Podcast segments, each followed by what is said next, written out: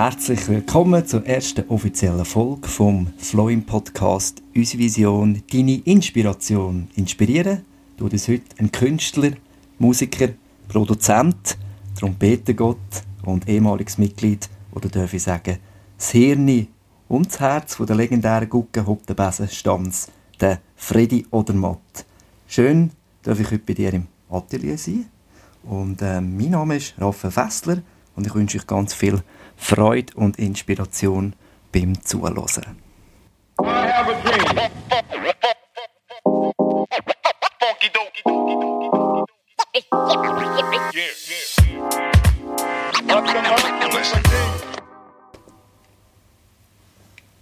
Herzlich willkommen zurück im Flow im Podcast. Lieber Freddy, wie geht es dir heute? Ja, sehr gut. Danke, Raphael, dass du mich als ersten Gast auserkoren hast. Das freut mich natürlich sehr. Ja. Und ich bin gespannt auf deine Fragen, die du mir heute stellst. Ich hoffe, ich kann die äh, beantworten, so wie du dir das vorgestellt hast. Ich habe keine Vorstellung. Ähm, okay. Ich darf hier bei einem Künstler zu Gast sein und dann kommt automatisch ähm, äh, wird das inspirierend sein. Da bin ich ganz sicher. Fragen hätte ich Tausende. Ähm, mal schauen, wie lange der Podcast soll oder darf gehen. Aber die erste Frage, Freddy, ähm, weißt du, was dein Vorname bedeutet? Äh, jetzt kommt ein bisschen darauf ab, wählen. Also mein Taufname ist eigentlich Alfred. Das, und da weiß ich, was das bedeutet. Das ist eigentlich äh, der mit den Elfen spricht, also der mit den Elfen redet, also ist altdeutsch, also der mit den Elfen spricht, heißt es eigentlich. Und ich werde ja eigentlich seit, seit ich mich kann erinnern einfach Freddy gerufen. Also das ist eigentlich Freddy mein Name. Aber ja, das hat mich auch weiterhin nicht gestört. Aber ich habe mich jetzt nicht gross mit, äh, mit genau mit den Dingen von dem Namen auseinandergesetzt. Ja, das habe ich auch gefunden. Der, Rat, die, der oder die, der ratgebende Elfe oder Elf, mhm. ähm, was, was noch rauskommt, ist der Friedensfürst oder okay. der Mächtige. Kannst du mhm. mit dem etwas anfangen? Zu deiner äh. Person, Charakter? Ja, also ich bin ja, Aszendent Leu, ja, das kann vielleicht okay. schon auch einen Einfluss haben. Also ich habe das Gefühl, das ist ja alles so ein bisschen verbunden miteinander, der Name, Sternzeichen, Geburtsort und mhm. so weiter. Das ist, ist noch recht interessant, also ich habe das auch schon lassen anschauen mal und das ist schon noch interessant, was das alles aussagt, nur Definitiv, schon die ganzen ja. Daten und so, es dass eben nichts wirklich zufällig passiert. Ja, also der Vorname, es gibt einen äh, bekannten Coach, äh, Dieter Lange, der ganz klar sagt, der Vorname hat eine Bedeutung, also der, ja. Ja, das ist spannend oder interessant, auch dem nachzugehen, was bedeutet die Vorname mhm. und zum Teil auch dort vielleicht einen kleinen Hinweis zu kommen, wo darf es hingehen genau. in der Berufung ja, wenn, wenn jetzt schon, sind schon ein bisschen kurz den Charakter angeschnitten, ähm, wenn jetzt dein, dein bester Freund oder deine beste Freundin dich würde beschreiben, was, was würde da kommen? ja, die Frage habe ich natürlich äh, meiner Frau gestellt und du hast mir ja ganz grob ein paar Fragen vom Voraus geschickt. Die habe ich natürlich meiner Frau, der Judith, äh, gegeben. Ich kann das nicht selber beantworten, natürlich logischerweise. Und dann äh, hat sie mir eigentlich folgende Sachen gesagt. Also das erste ist Begeisterungsfähigkeit, mhm. das zweite ist motiviert, das dritte inspiriert, lösungsorientiert, voller Energie, gerne am Arbeiten, hat sie mir mhm. aufgeschrieben. Oder trifft Arbeit das Wort oder ist es, könnte man sogar ersetzen oder äh, ist das für ja, dich noch Arbeit? Nein, machst? eigentlich nicht. Das ist eigentlich Leidenschaft. Also ich tue das ich gehe eigentlich auch nicht äh, mit dem Gedanken aus dem Haus, ich gehe arbeiten, ich gehe einfach äh, mein Ding machen. Also ich, ja. Das ist eigentlich eher ein fließender Übergang, weil so, wenn ich da arbeite, ja, das ist eigentlich äh, ja, das kann man nicht in dem Sinne als Arbeiten ja. bezeichnen, so 9-to-5-Job mässig. Mhm. Ja, definitiv. Ich habe voran also wirklich dürfen in der Matte rumgüchseln und das ist, äh, da sind natürlich eben nochmal tausend Fragen gekommen. Das ist, fühlt sich nicht als Schaffen an, es fühlt sich als Kunst an, als ja, irgendwo Berufung, oder? Ich glaube, dort darfst du leben, dem, was du machst, kommen wir dann auch noch ein bisschen dazu. Ähm, wenn jetzt jemand würde Zeiten beschreiben die vielleicht dich nicht so gern hat, was würde dann kommen? Ja, das gibt natürlich auch das Konträre, dass halt die Leute das nicht verstehen, dass man so lebt, wie ich jetzt lebe. Oder? Weil ich kann ein Beispiel erzählen, jetzt, ich wohne in einem Mehrfamilienhaus und wenn ich dann morgen um 9 Uhr zur Tür rauskomme, dann schaue ich mich so an, äh, morgen um 9 Uhr, zum Teil schaue ich sogar auf die Uhr, also natürlich vor allem die Pensionierten, die dort wohnen. Und dann äh, sehe ich denen natürlich an, was sie jetzt denken. Und äh, das ist einfach das äh, Missverstehen. Oder? Die wissen natürlich nicht, dass ich am Tag davor ein Event hatte, wo ich 18 Stunden unterwegs war und vielleicht am Morgen um 3 Uhr heimgekommen bin. Oder? Dann nehme ich mir halt das raus und gehe erst am, am nächsten Tag um 9 Uhr arbeiten. Oder? Und das, ist, das gehört einfach dazu. Und das ist immer ein bisschen das Problem. Die Leute sehen nur immer einen Teilaspekt von einem. Oder?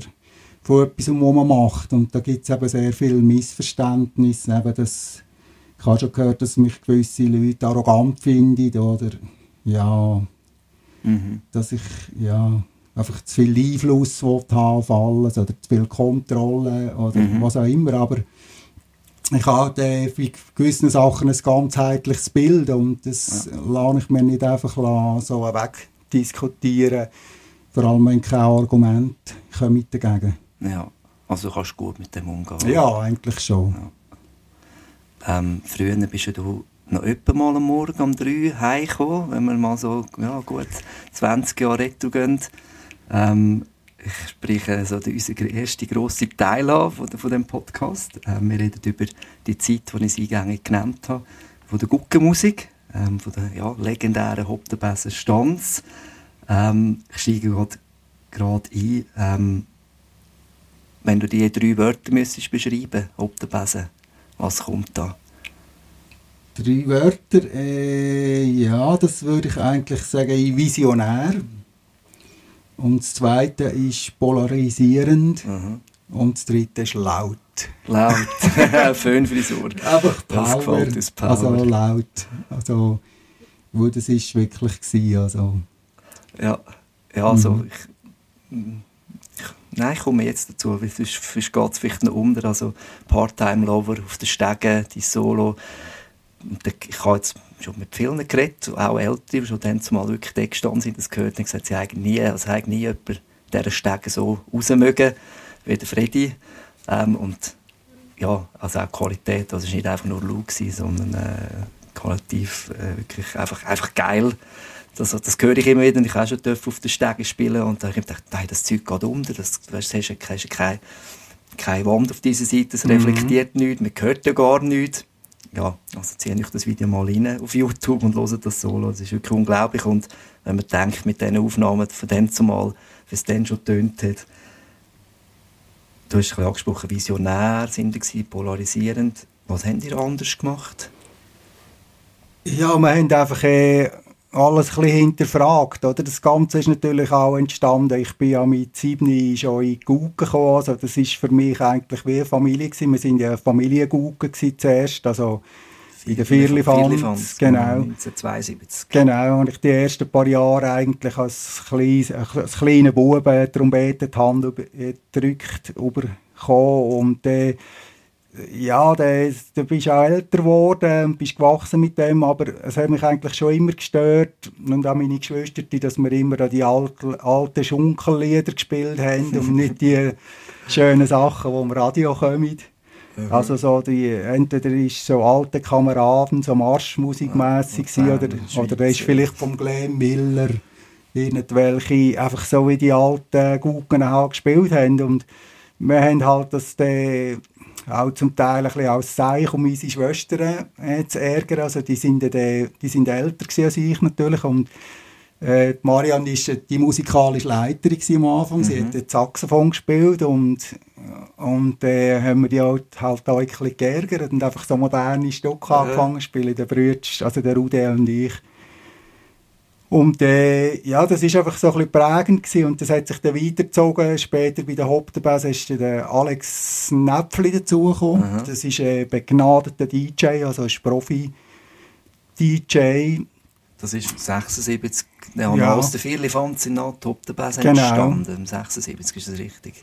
Und mit dem Alexander Näpfli zusammen habe ich eben als DJ noch, also so mit 14, äh, 15 in dem Jugendlokal bin ich auch noch DJ am Wochenende und er und äh, dort haben wir eben immer so, eben zum Beispiel UB40, das ist eigentlich dort entstanden, hat er das abgelangt, gesagt, ja, das wäre doch mal ein Stück von einem Guggen ja. und so. Und er, ja, er hat mich dort schon recht äh, inspiriert, weil äh, das ist einfach seine Leidenschaft gewesen. Und er ist ja Profi-DJ jetzt, also er hat es voll durchgezogen. Ja. Und da haben wir eigentlich, das UB40 ist das erste moderne Stück dazu, ja. wo wir dann eigentlich integriert haben.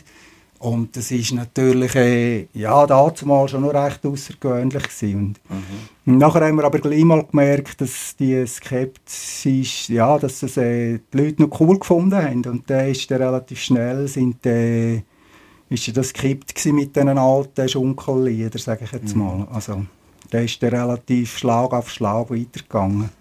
Der, der Name ist von der Mutter gekommen, für Hauptbass. Genau. Also wir haben natürlich einen Familienwettbewerb gemacht, am ja. Familientisch während der Messe, wie könnten wir uns nennen. Und da sind irgendwie ja, die Liste ist noch relativ lang rumgelegen bei uns daheim. Es sind mhm. irgendwie etwa 80 Vorschläge drauf.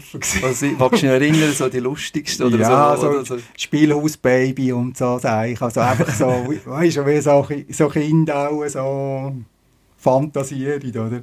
Also, sie natürlich auch nicht wirklich ernst gemeint gewesen. Und meine Mutter hat von Anfang an immer gesagt, ja, hopp der Besen wäre doch hopp der Besen, oder? Hopp der Besen und das ist dann eigentlich, hat eigentlich das Rennen gemacht, also ja der hat sich dann durchgesetzt und äh, das war dann so. Gewesen. Genau. Du hast sechs Geschwister. Genau. Den Hampi habe ich vorher auch dürfen kennenlernen. Er arbeitet mhm. also auch mit dir zusammen. Darf genau. auch mit dir zusammen kreativ sein hier im Atelier. Ähm, und genau, also aus euch sieben aus ist das Ganze dann entstanden. Die Eltern haben auch mitgespielt am Anfang? Äh, nein, eigentlich nicht. Also, mein Vater war ja bei den 1850er, ja. früher. Und das ist natürlich auch prägend für mich, äh, schon als kleines Kind, also wenn so eine Gugge zu laufen kam, ist äh, der Power, das erlebst du ganz anders aus dieser tiefen Perspektive. Dann nimmst du auch alles viel lauter und beeindruckender wahr. Und das Gefühl habe ich dann auch mitgenommen, das habe ich mir immer wieder gesagt, als ich dann schon grösser war, das wollte ich weiterhin können vermitteln. Also ja. das ist für mich auch so eine Motivation gewesen, quasi einen Evolutionsschritt weiterzugehen, Jahr zu Jahr und wieder etwas zu verbessern, sei es äh, Pauken anzuschaffen, die besser tönen oder einfach den Sound und Prinzip äh, zu verbessern. Du hast Gefühle angesprochen. Was sind, was sind das für Gefühle, wenn du könntest beim Namen nennen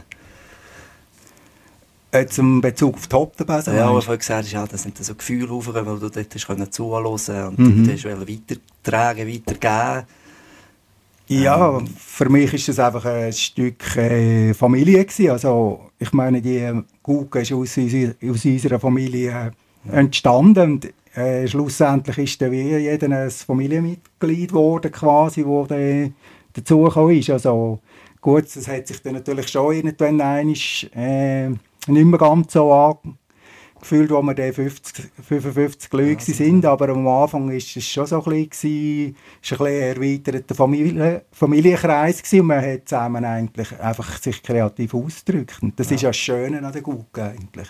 Dass es so vielseitig ist, du tust zusammen basteln, du tust dich schminken, du gehst fort zusammen, du trittst auf zusammen, das ist so vielseitig, das ist wirklich ein anderes Hobby eigentlich, oder?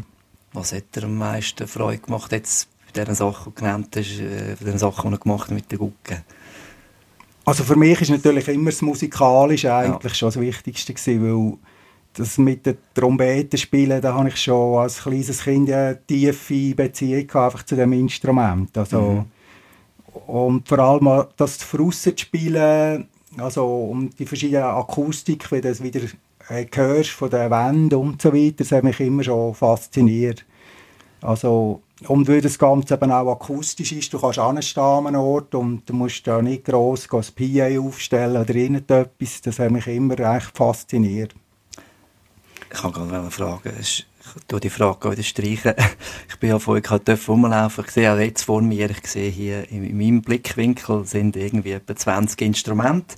Ähm, in der Gucke hast du aber vorwiegend Trompete gespielt. Mhm. Immer. Äh, ja, also zeitweise habe ich auch noch ein bisschen Schlagzeug-Solo gemacht, habe ich mhm. so Timbales dabei gehabt, das ist irgendwie, ich weiß nicht mehr genau wann gewesen. Also, aber wo wir ja dann genug Schlagzeug ausgegeben haben, hat sich das eigentlich erübrigt. Aber eigentlich in der Gucke habe ich immer Trompete gespielt, ja. ja. Das ist so. Ich, wir machen einen kleinen Sprung in der Gucke. Wir gehen, äh, was sind wir, 76 gegründet. So ein bisschen ist es 92. Ähm, dort war das Gewändchen Marionette gewesen, oder das Sujet. Mhm. Ähm, es wird genannt, das ist das beste Sujet gewesen, oder ist auch, der Name ist auch gefallen. Ähm, wie war das für dich gewesen? Genau, Marionette, ist so das ein, ein Quantensprung gewesen, der Gucke selber dann nochmal? Äh, Marionette, ja, das ist äh, schon recht außergewöhnlich gewesen. Wobei es für mich jetzt nicht das genialste Sujet war in dem Sinn. Also mhm. für mich jetzt eigentlich noch fast genialer ist jetzt Zeitgeist eigentlich Zeitgeist, ja. Weil das vom Konzept her mit diesen verschiedenen Gesichtern und das Rad von der Zeit ist und der Art, wo das quasi trägt, das ist für mich eigentlich noch fast äh, von der Aussage her noch fast noch eine Spur besser gewesen als die Marionette, die einem leiten. Gut, hat, ich hat auch etwas, aber mich hat das andere eigentlich fast mehr Aha. bewegt. Also. Die, also was sicher so gehört man ähm, also nicht nur von Erzählungen, auch Leute, die wo, wo, wo dann mal in der Gucken schon waren, wo ich auch noch darf, ähm, Kontakt haben, dass dann mal die Bass-Explosion, also ich erst CD in 92, das ist definitiv ein Quantensprung in Anführungszeichen. Ähm, magst du uns ein etwas über die Bass-Explosion erzählen? Äh, ja, die haben wir ja das Stottiken aufgenommen. Äh, das ist äh, ja noch sehr so gewesen. Das haben wir eigentlich alles mehr oder weniger miteinander eingespielt, also quasi wie eine Live-Aufnahme, wo wir eigentlich nur ganz wenige Sachen nachher noch nachher korrigiert haben ja. und das ist sehr natürlich auch für mich ein tiefschneidendes Erlebnis gewesen. Also ich hatte im Hinblick auf die nächste, also darauf folgende CD natürlich gewisse Sachen nicht mehr so machen ja. und äh, aber es ist natürlich schon eine grosse Auseinandersetzung gewesen, das nachher mal auf einem Tonträger zu hören. Das hat dann eben auch viele Sachen in Frage gestellt. Also es hat bei mir auch die ganze Aufstellung und alles, also es hat eigentlich den nächsten Evolutionsschritt quasi eingeleuchtet. Mhm. Eingeläutet, kann ich sagen. Ja. Kann man das auch so ein bisschen sagen, ein kleiner Perfektionist, der in dir auch äh, neben dem Künstlerischen ähm, schlummert? Oder? Ja, auf jeden Fall. Auf jeden Fall. Ja, ja. Ich bin eigentlich... Äh, selten mal zufrieden mit etwas. Aber ich tue das auch nicht als negativ werten. Also mhm. Für mich ist es einfach Antrieb, etwas immer, immer noch besser zu machen. Weil es gibt ja viele Sachen im Leben, wo man halt mehrere Mal muss machen muss. Im Berufsleben, wenn ich zum Beispiel Eisskulpturen mache, gibt es gewisse Eisskulpturen, Schwan, den habe ich halt schon hundertmal gemacht. Aber äh, immer noch perfekter zu machen, das ist einfach... Äh, finde ich jetzt nicht die schlechteste Eigenschaft. Also das ist auch ein Antrieb. Also, mhm. wenn man also das beißt bis sich jetzt nicht mit der Kreativität Nein, eigentlich nicht unbedingt. Also gut, man muss einfach auch eingestehen, dass es immer jemanden gibt, der das noch besser kann. Also das, da, da sehe ich dann schon auch meine Grenzen. Also das ist nicht so, äh, dass ich da zu fest abspace oder die Idee mich zu fest äh, belastet. Also, aber es ist einfach ein Antrieb, etwas, das Wissen zu haben, dass man immer noch besser machen könnte. Das ist schon so. Ähm nur Musik im Kopf. Das war im 93 das nächste. Gewesen. Ich glaube, das passt, das trifft den Nagel auf den Kopf mhm. bei dir. Ja, ähm, genau. Dort ist es definitiv nochmal, also mich, für mich ein bisschen schlau machen. Es gibt auch ein wunderbares Buch, das die ganze Geschichte zusammenfasst, von der Hauptbesen. Dort sind auch das erste Mal so ein bisschen eine Art wie Midis rum auf Kassetten, wo man hätte hören und mitspielen Stimmt das? Oder so Aha, ja, ja. Genau, das ist, äh, dort habe ich eigentlich alles ein bisschen revolutioniert, was die ganze Vorgehensweise angeht. Also dort habe ich ja dann alle Stücke eigentlich mit dem Kompi angefangen zu arrangieren. Mhm. Dort habe ich so ein, äh, ja, daheim ein kleines, ein kleines Tonstudio eingerichtet, gehabt, äh, wo ich ein MIDI-Keyboard hatte. Da habe ich Bläserstimme habe ich davor schon so gemacht, dass ich die mehrstimmig Noten quasi geschrieben habe, einfach die Ventil- und Zeugpositionen dazu geschrieben habe, für die, die nicht Noten lesen können. Aber beim Rhythmus ist es wirklich Snow, Snow also war das erste Mal, gewesen, dass ich äh, den Rhythmus auch wirklich quasi jeden Schlag arrangiert habe, weil das einfach eine ganz andere Möglichkeit äh, von der Umsetzung von einer Core-Version bringt und natürlich eine enorme Vielfalt, oder? Weil sonst, wenn man das nicht macht, ist halt schon immer ein die Tendenz, dass gewisse Register, Pauken zum Beispiel, halt immer ein bisschen das Gleiche spielen. Und so kann man eigentlich von Teil zu Teil kann man eine Abwechslung reinbringen und das Gesamtkonzept und das ist eigentlich schon der, quasi der grösste Evolutionsschritt gewesen, der natürlich nicht bei allen gleich gut angekommen ist. Also mhm. es hat dann auch Schlagzeuger gegeben, die nach dem Jahr die, den Verein verlassen haben ja. und gesagt haben, ja gut, das ist jetzt für mich nicht mehr interessant. Also das kann ich auch gut nachvollziehen, mhm. aber äh, es ist einfach also wie man müssen spielen was, was ja, vorgegeben wurde, ist, vorher hätte man noch eher können, ein bisschen, äh, Es war eine Empfehlung, gewesen, sagen wir es mal so. ein bisschen freundlich ausdrücken. Nein, es ist, gut, sie haben schon gemerkt, dass es auch viel Vorteile hat, oder? Weil wenn natürlich drei Schlagzeuger genau synchron auf den Schlag das Gleiche spielen, das gibt erstens eine viel grössere Power, zweitens ist optisch natürlich auch recht interessant. Mhm. Und äh, wenn das quasi bei allen Rhythmusinstrumenten so synchron ist und auch noch Sinn ergibt, äh, ist ja vielleicht schon wert, das so zu machen. Das ist ja vom Einüben her natürlich viel einfacher gewesen, oder? Weil da haben wir den, zum Beispiel im Probeweekend hat jedes Register einen Kopfhörerverstärker bekommen, ein Kassettengerät und die Kassette und die Noten. Dann hat jedes Register können für sich sämtliche ja. neue Stücke so üben. Und so bist du natürlich viel, ja, der äh, dann kannst du dich viel mehr weiterentwickeln. Also da hast du ja. einem Weekend drei, vier neue Stücke studiert, oder? Stereopauken gespielt dann schon? Äh, ja. ja. Also das ist eigentlich, das Konzept ist dann eigentlich quasi fertig gewesen, wo das mit den Noten angefangen hat. Und das ist eigentlich auch aus einem Zwang heraus so gewesen, weil wir dann müssen natürlich die äh, Stimmen definieren. Also was ist jetzt genau eine Heiheküche? Also, ja. was beinhaltet die? Oder was ist eine Tomküche? Mhm. Weil du kannst ja nicht von Noten schreiben und da hast drei verschiedene Schlagzeuge auf jeder Seite, die dann irgendwie Noten haben, die aber gar kein Tom haben, was draufschlagen. Mhm. Also man muss sich das ein bisschen so vorstellen. Und dort haben wir dann wirklich in diesem Jahr sehr viel Zeit genommen, mich mit dem auseinandergesetzt, wie man das jetzt am besten umsetzt. Äh, was jetzt eine Heimküche wirklich ja. muss machen und aus meiner langjährigen Erfahrung selber als Schlagzeuger, also ich habe ja mit neun schon angefangen Schlagzeug zu spielen, habe auch jahrelang Unterricht genommen und in, der Nidwalder Rockband Linkman habe ich über elf Jahre eigentlich äh, mitgespielt und auch viel viele Konzerte gemacht. Gibt es eine so. Aufnahme? Äh, ja, gibt es aber nicht im Netz, also ich habe ja. so Tapes. Also, ja, aber das ist so ein bisschen äh, Genesis-Stil okay. im weitesten Sinn. Ja, also wir sind viel so ein bisschen mit Genesis äh, verglichen worden, was auch äh, mit Phil Collins zum Beispiel, der Schlagzeuger, ist eigentlich immer mein grosses ja. Vorbild gewesen, vor allem zu dieser Zeit noch, weil er einfach das Schlagzeug quasi im Schlagzeug die Wichtigkeit gegeben hat, die es eigentlich bis heute beibehalten hat. Also wenn man einen Gesamtmix anlässt vor Phil Collins, ist Schlagzeug immer so ein Nebengeräusch gewesen.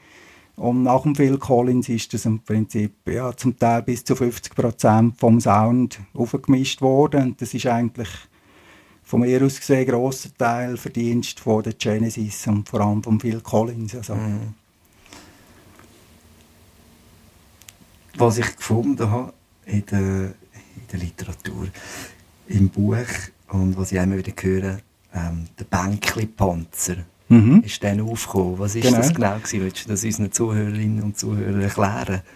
Ja, der Bänkli-Panzer, das ist auch eigentlich ein Konzept, das einfach zu der Aufstellung äh, passt. Oder es ist ja so, wenn du als gut irgendwo spielst, dann bist du in die 55 Leute, hast ein, hast ein Posaunenregister, wo irgendwie 10 Posaunen sind und Trompeten. Und du kannst ja nicht einfach alle im Kreis anstehen. Da war es früher so, gewesen, dass einfach Posaunen hinter den Trompeten in den Rücken rein, oder deutsch gesagt in die Toren mhm. reingeplärt mhm. haben. Und dann mit dem Zug zum Teil hast du halt zu wenig Platz gehabt und das ist einfach nie befriedigend gewesen. Und überall, wo man an ein Fest ist spielen, hat man geschaut, ob man irgendwo ein Bänkchen oder einen Stuhl auftreiben zum draufstehen, oder? Und dann haben wir das einfach mal eins zusammen gedacht und gesagt, nein, das kann es ja eigentlich nicht sein. Wir nehmen doch die gerade mit. Von Anfang an mache ich das Konzept und wir sind uns auch nicht scheu gewesen, halt äh, jahrelang dann halt Bän äh, Bänkli-Guggen genannt zu werden. Also das ist mir so was von gleich so Sachen, weil ich habe den Nutzen von Anfang an äh, gesehen und das ist und wir haben das auch immer kontinuierlich ausgebaut, der Bänkli-Panzer, das war das Fahrzeug gewesen, also das war so ein Postwägeli so ein Elektrowägeli, das die Pöstler früher hatten. Mhm. Die Bänkli sind auch noch recht schwer gewesen, es sind etwa ja, zwei, vier, sechs, sieben, acht so Bänkchen sind dann schon dort drin gewesen. Da haben wir natürlich auch noch eine Bar eingebaut dort, also hat es noch Getränke drin mhm. gehabt, Ersatzfälle und mit der Zeit haben wir dann sogar noch einen Lampenturm drauf gebaut gehabt, mit einer grossen Lastwagenbatterie, wo wir in der Nacht uns können beleuchten so. Und da haben wir eigentlich unsere mobile Bühne immer dabei gehabt. Also, das ist eigentlich gäbig gewesen. Und was die Leute so über so Sachen gedacht haben, das ist mir eigentlich so ziemlich egal gewesen. Das kann ich absolut nachvollziehen. Also wir haben jetzt da bei uns auch irgendwann am Schmudo zu Brunnen haben wir gefunden, hey, eben, einander die Rücke spielen. Also erstens ist es nicht so lustig fürs Gehör und zweitens kommt der Sound nicht über und dann haben wir auch so etwas basteln. Also ohne Licht noch, ohne Nebelmaschine. Nein, aber eben, wie gesagt, und dann, äh, ja, es macht einfach viel mehr Freude zum Spielen, ganz klar. Mhm. Ähm, du hast gesagt, ihr habt eine Bar integriert. Ähm, wie war es bei dir mit, mit Spielen und Trinken?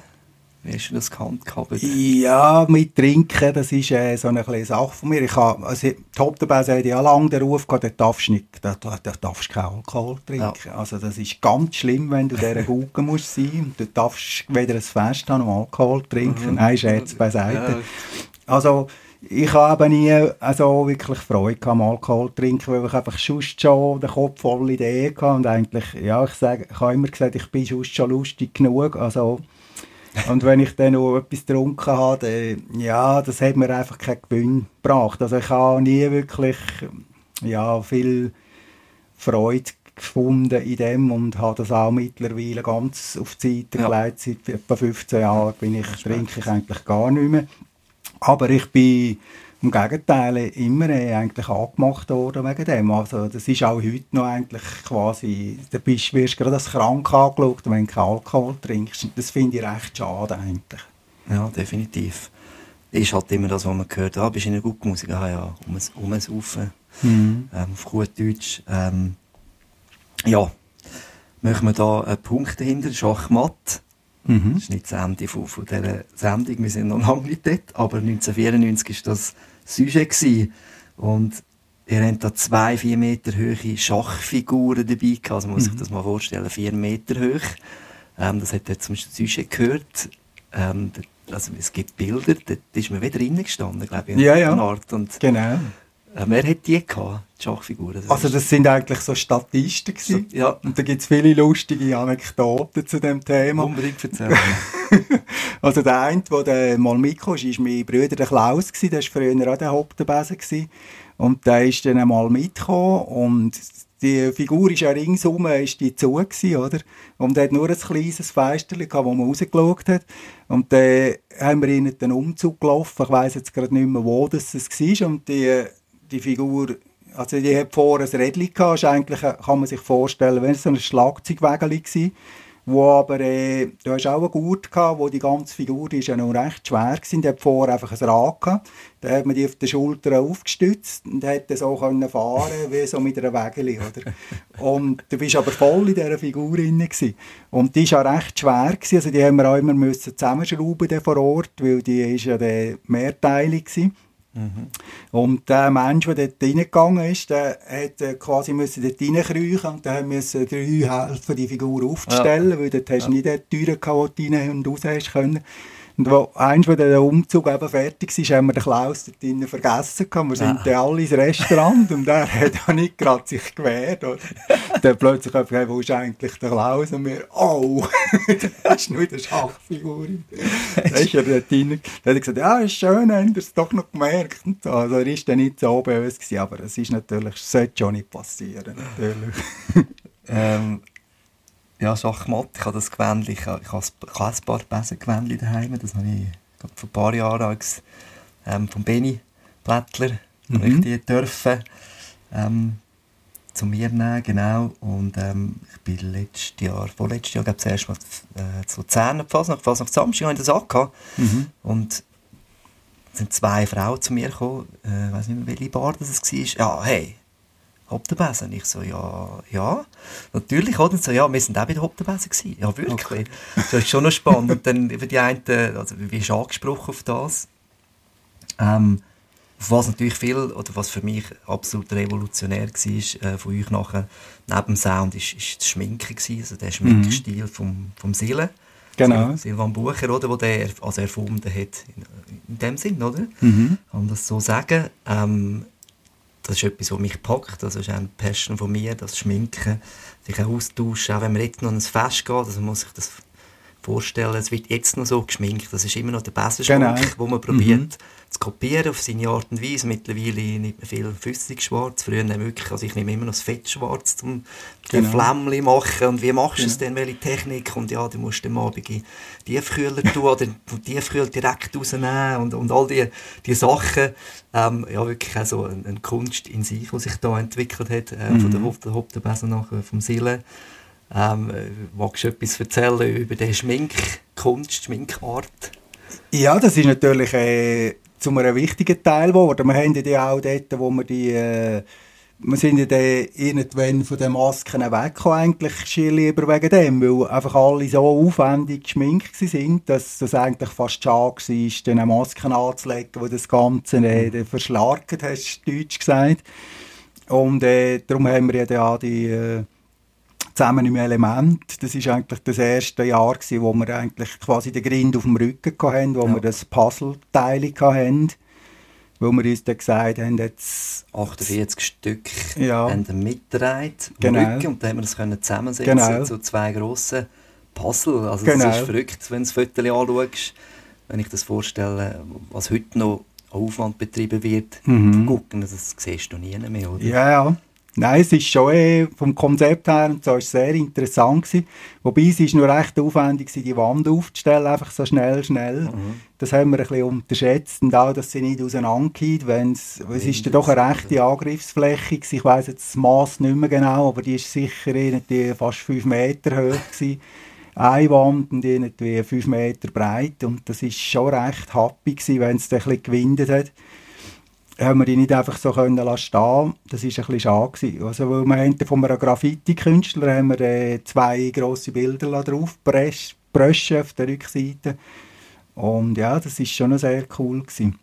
Und eben zum Schminken nochmal, also der Silvan hat natürlich auch sehr viele Innovationen hineingebracht. Also wir haben verschiedene Leute gehabt in mhm. diesem Verein, die sehr viele neue Sachen äh, gebracht haben, der Silvan mit dem Schminken und ja, mit den ganzen grafischen Sachen und es sind sehr viele kreative Leute, ja, haben sich da getroffen. Also das ist nicht so, dass jetzt alle Innovationen von mir allein ja. sind, also absolut nicht.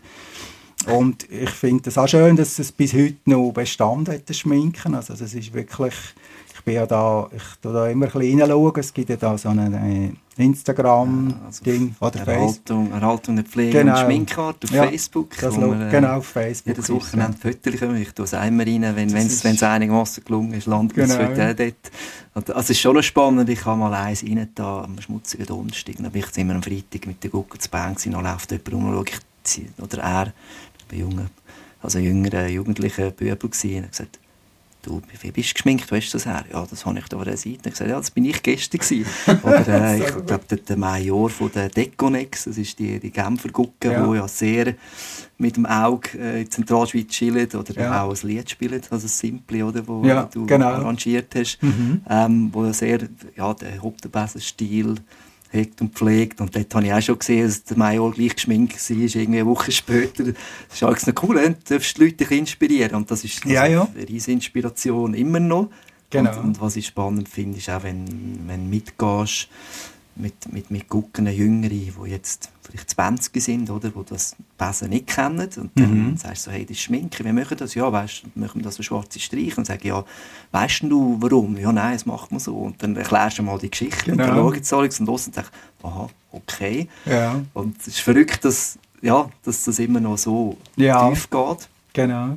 Ähm, tief oder innovativ sicher auch das Gewendel im 95 mit Street Gang. Genau ähm, ganz etwas anderes mit den kurzen Hosen, wenn du genau. so willst. Ähm, wie war also, das gewesen? Wie ist das zu dem gekommen? Zu dem also Fändchen? angefangen hat es eigentlich früher schon, wo die ersten Hosen sind. Also, mhm. weil das ist ja eigentlich ein absolutes No-Go gewesen. Also meiner ganzen guten Geschichte. Und ich bin ja viel äh, ja, ich habe mich ja intensiv mit der ganzen Szene auseinandergesetzt und dann plötzlich ja, ist die Idee aufgekommen, alles Hosengewändchen zu machen. Und das, es ist äh, am Anfang auch nicht bei allen wirklich gerade auf Anhieb super angekommen, also auch bei den Mitgliedern nicht, aber es hat sich dann natürlich extrem durchgesetzt. Also ich weiß jetzt nicht mehr genau, in welchem Jahr das, erste Mal war, ich glaube sogar beim Schach, oder? Das kann ich jetzt Schach nicht... meinte ich, habe das ja, so notiert, dass dort zuerst mal Hose... Genau, und das ist äh, das sind, ist vor allem Anne gut und Priska Jan, wo die Kleider und am Anfang war ich noch Niedermann Andrea. Das sind da ja drei Mitglieder von uns, die sehr kreativ waren in, in den Kostümen. Also sie haben da eigentlich die meisten Kostüme, würde ich sagen, haben sie drei eigentlich kreiert. Also. Was ich spannend finde, fast keine Hosensäcke. Die Hosensäcke keine. Ja. Jedes Mal, wenn ich das Besengelände anlege, dann muss ich überlegen, wo du, ja gut, früher das Handy gar nicht dabei Ja, genau, oder? ja, ja, das, das ist alles ein bisschen einfacher gewesen. Genau. Ähm, das Bier hast du in der Hand gehabt, oder wie auch immer. Ja. Dort sind wir auch das erste Mal im Sommer unterwegs gewesen. Noch. Genau. Samba-Festival, Coburg ja. und so weiter. Das war schon genial, gewesen, ja. Aber das war auch recht umstritten, gewesen, also weil wir haben Mitglieder gehabt, die haben das nicht so toll gefunden, im Sommer auch aufzutreten, weil du hast auch den Aufwand, das musst du weiter üben und so. Aber der grösste Teil ist schon natürlich äh, fasziniert von dem. Vor allem äh, Coburg ist natürlich schon sehr ein cooles Erlebnis gewesen. Das ist das grösste Samba-Festival zu Europa. Das hat, glaube ich, irgendwie 200'000 Patch verkaufen die jedes Jahr. Also das gibt es bis heute noch. Ja. Und das ist wirklich, dort spielst du auf Bühnen vor 10'000 Leuten und das ist schon recht beeindruckend. Also. Und weil wir eben dort quasi die Einzigen sind, die ja, so nicht nur Rhythmus, sage ich jetzt mal, gespielt haben, sind wir auch recht gut angekommen beim Publikum. Ja. Also auch als Abwechslung oder, zwischen den ganzen Rhythmusgruppen. Ja sind wir dort eigentlich sehr beliebt gewesen und wir haben dort pro Wochenende bis zu 1000 CDs verkauft, also einem Wochenende. Also das ist schon recht faszinierend gewesen. Ja, CDs, du sagst es gerade, ein Jahr später ist Besen Art gekommen, mhm. im 96. Genau. Im Gewändli, das du vorhin schon genannt hast, Zeitgeist, das habe ich auch daheim mit dem Grind sogar, das ist der einzige Grind, mhm. den ich habe. Okay. Ähm, und ich, ich gehe ja etwa mal noch mal raus mit dem. Und das ist schon verrückt, wenn die Leute kommen, dich ansprechen, hey, das ist ja ein geiler Grind. Und dann erzählst du, dass der Grind mhm. schon 25 Jahre alt ist. Genau. Und das ist, ist hochspannend, Alex. Ähm, Besenart. Art, der Name, Kunst. Mhm. Also für mich äh, mit, mit, äh, mit der CD, wo ich so gross wurde wie die Guckenmusik, bin mhm. relativ spät eingestiegen. Ähm, Musikus Interruptus von der Notenburg ist so meine CD. Und mhm. als ich den Besenart entdeckt habe, dachte ich, boah, geil. Also, die Abmischung für mich mhm. so, das, das los ich am liebsten in diesem Stil. Mhm. Ähm, wie, wie, ist es zu dieser Bassart gekommen? Äh, ja, das ist dann eigentlich die Weiterentwicklung von der Bass-Explosion wenn ich schon angedeutet habe, dass ich dort bei der Aufnahme nicht mit allem so ganz happy war. Und dann äh, haben wir ja wieder ein paar Jahre Zeit gehabt, das weiterzuentwickeln. Dort äh, ist ja die Stimmaufteilung vom Rhythmus und alles. Und dann haben wir natürlich die auch ganz anders können aufnehmen Also dann haben wir die eigentlich äh, stimmenweise aufgenommen, die CD. Und durch das kannst du natürlich viel äh, größere Qualität Qualität anbringen, auch weil du die Spuren besser kannst trennen, du kannst viel besser abmischen durch das, du hast viel präsentere Instrumente, als wenn alle miteinander spielen und jedes Instrument am anderen Mikrofon noch einstreut, oder? Mhm. Durch das kannst du viel äh, besseren Mix machen, viel die bessere Qualität und das ist natürlich schon recht ein aufwendiges Projekt gewesen. also ich bin insgesamt fast einen Monat im Tonstudio gewesen. Ja. Also es war ja recht kostenintensiv, gewesen, aber weil wir ja die Besen-Explosion auch recht gut verkauft haben, wie ich vorhin angetönt habe, ist das eigentlich auch machbar gewesen. Aber es ist auch äh, eine ziemlich grosse Übung gewesen. Also ich habe auch Aufnahmepläne gemacht, oder wir sind ja etwa 14 stimmig unterwegs gewesen bei dieser CD, also es gibt Stücke, die ein ein, zwei Stimmen weniger haben. Es gibt Stücke, die bis 16 stimmig sind und Trompeten nicht vierstimmig sind vier. und so. Ja. Und das ist zum Teil schon ähm, recht aufwendig gewesen, wenn äh, auch gewisse Leute irgendwie nicht so sattelfest sind oder nervös sind und das Stück müssen dreimal oder viermal spielen, wo eigentlich drei Minuten geht dann läppert sich das ganz schön zusammen, der ganze Zeitplan verschiebt sich dann und dann ja, ist das zum Teil recht chaotisch, vor allem bei den Bläsern so gegangen. Aber der Rhythmus hat zum Teil, wir haben immer gesagt Milky Way, also das Mikrofon an, eins, zwei, drei Tag ja. aufgenommen, gestoppt, fertig. Also ja. wir haben sehr viel Start, ja, genau, Startziel Takes gehabt, aber vor allem beim Rhythmus, aber bei den Bläser war es recht har harzig, das ja. habe ich total unterschätzt. Ja. Es sind ja auch 29 Lieder, 19 Lieder, also muss man vorstellen, es sind 19 Lieder genau. die man eingespielt hat. Äh, mhm. Zwischen Gucken CD von einer Gucken Musik hat so um die 10 herum, oder? Genau. Ähm, die Explosion hat auch irgendwie schon... Gott, 13, 13, ja. Ähm, verrückt. Also absolut. Und ja, es war ein riesiges Projekt. ja. Also jedem empfehlen, hört mal rein. Auch jetzt noch 25, nein, fast 30 Jahre später. Unglaublich. Ähm, dort haben wir auch 20 Jahre Jubi in diesem Jahr. Mhm. Ist dort die Kriechbar gewesen? Ich habe immer von dieser Kriechbar gehört, dort hast du nur reinkriechen und dann hast du nur auf den Knie so halben. Ist das, ja. ist das, oder ist das eine, ist das eine Erzählung? Dem Sinn? Ja, das hat schon, also wir haben da ganz verrückte Sachen gemacht. Also dort ist eigentlich der Kaiser Erich vor allem zu, äh, zuständig gewesen, was den Hoptenbesenball anbelangt. Wir haben ja viele so Superlative in unserem Verein. Die, die eine war auch, dass wir jedes Jahr den grössten äh, Anlass im ganzen Kanton durchgeführt haben. Das war der Hoptenbesenball. Ja. Also, das ist mit 3000 Zuschauern, also Eintritt eigentlich die grösste äh, Veranstaltung im Kanton Nidwald über Jahre hinweg. Also, da sind querweise Leute von Deutschland, von überall Ehrlich? her. Ja, ja. Also wir hatten da recht eine grosse Fangemeinschaft also gehabt, und das ist wirklich äh, das Verdienst vom Kaiser Erich vor allem gewesen, wo das äh, ja, akribisch vorbereitet haben. Also es hat immer eine Ballkommission gegeben, die haben etwa also jedes Jahr so einen Bundesordner vollgefüllt mit einer ganzen Organisation. Das war gigantisch. Gewesen.